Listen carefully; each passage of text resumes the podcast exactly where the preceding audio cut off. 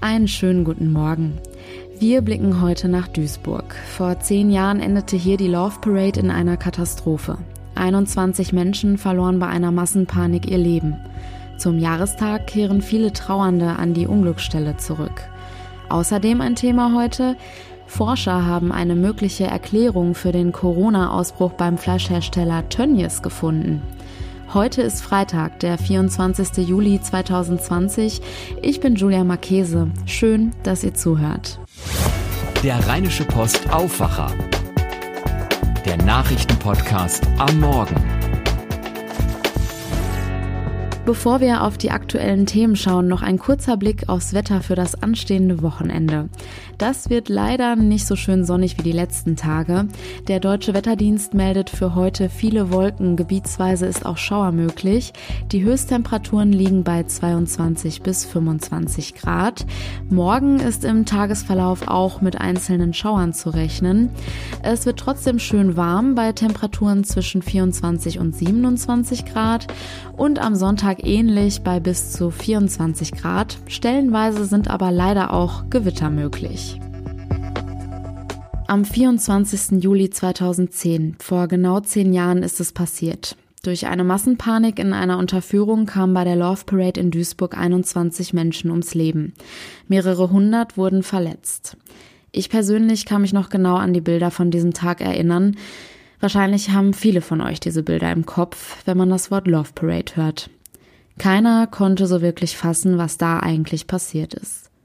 Zum Jahrestag kehren Trauernde an die Unglücksstelle zurück. Viele Angehörige aus dem Ausland können zum zehnten Jahrestag aufgrund der Corona-Pandemie aber gar nicht einreisen. Bereits gestern Abend wurde mit tausend Lichtern an die Katastrophe erinnert. Martin Kerkhoff von Radio Duisburg war vor Ort und konnte ein paar Eindrücke sammeln.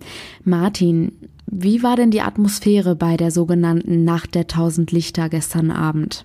Ja, leise, still, voller Trauer, stimmungsvoll. Der Tunnel sowie die Gedenkstätte wurden ja mit Kerzen beleuchtet. Es waren nur eine Handvoll Besucher da, aber für die, die da waren, bleibt das Gedenken so wichtig wie am ersten Tag, wie etwa bei Linda aus Mannheim. Ich finde es ganz wichtig, dass das, was hier passiert ist, dass das nicht vergessen wird, dass auf gar keinen Fall diese 21 Menschen vergessen werden und dass auch nicht diese vielen Verletzten hier vergessen werden. Und das gilt natürlich ganz besonders für die, die direkt betroffen waren, Angehörige Angehörige verloren haben oder um sie zittern mussten, so wie Conny aus Oberhausen um ihre Geschwister. Dann kamen halt die ersten Nachrichten und dann rief meine Mutter an und die schrie dann, die sind tot, die sind tot. Ich, ich kriege jetzt voll die Gänsehaut und ja, tut mir leid.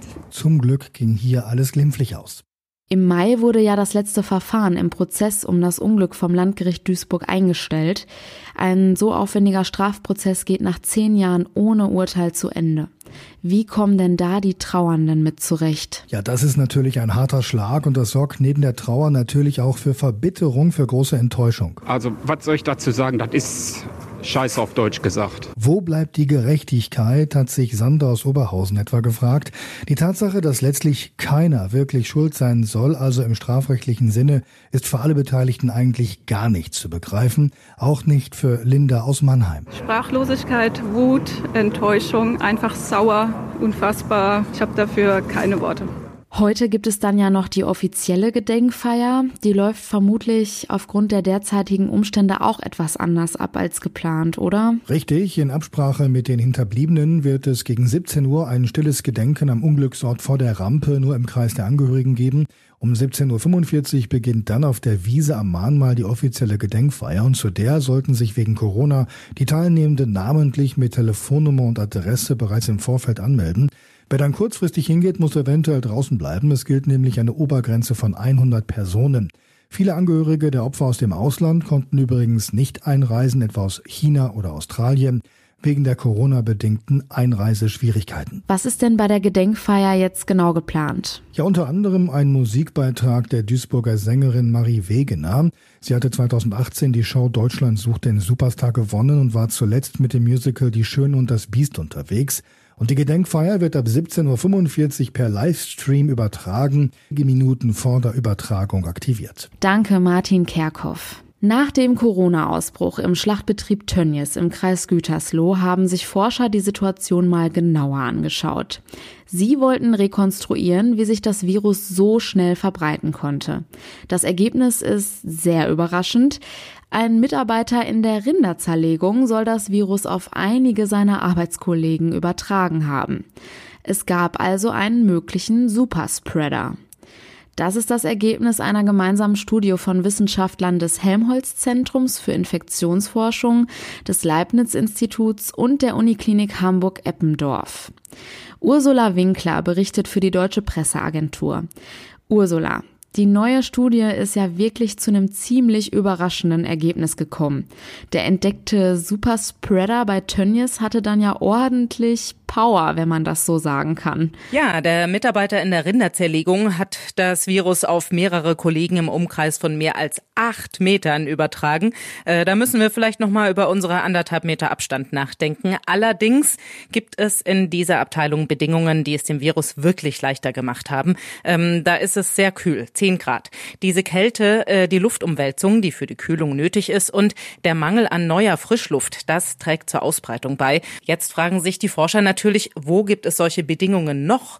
Dort könnten ja ohne Zusatzmaßnahmen dann schnell Hotspots entstehen. Wir haben ja eigentlich immer gedacht, bei Tönnies lag es viel mehr an der Wohnsituation der Arbeiter. Ist das jetzt gar nicht so? Ja, weil die ja teils in engen Wohnheimen zusammenleben. Äh, in der neuen Studie sehen die Forscher dafür aber keine Anhaltspunkte. Stattdessen äh, sind nach ihren Erkenntnissen zumindest auch einige Mitarbeiter wirklich am Arbeitsplatz während der Arbeit angesteckt worden. Ähm, ein Tönnies-Sprecher meinte, dass sich nach den Mitarbeitern bei der Rinderzerteilung dann auch viele bei der Sauen und später dann bei der Schweinezerteilung angesteckt haben.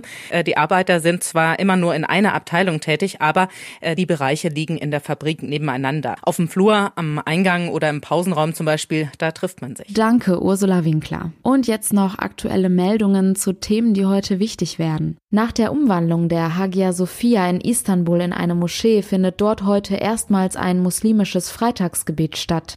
An der offiziellen Wiedereröffnung will auch der türkische Präsident Erdogan teilnehmen.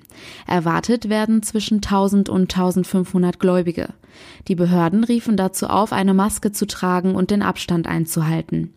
Es sollen mehr als 20.000 Polizisten im Einsatz sein.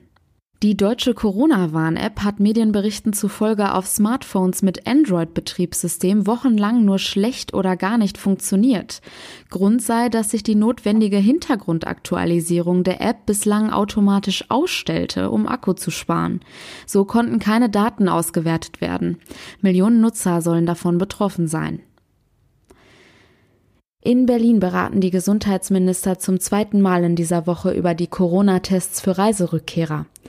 Sie hatten sich bereits am Mittwoch darauf verständigt, Reisende aus Risikogebieten künftig unmittelbar nach ihrer Rückkehr auf das Coronavirus zu testen. An Flughäfen sollen Teststellen eingerichtet werden.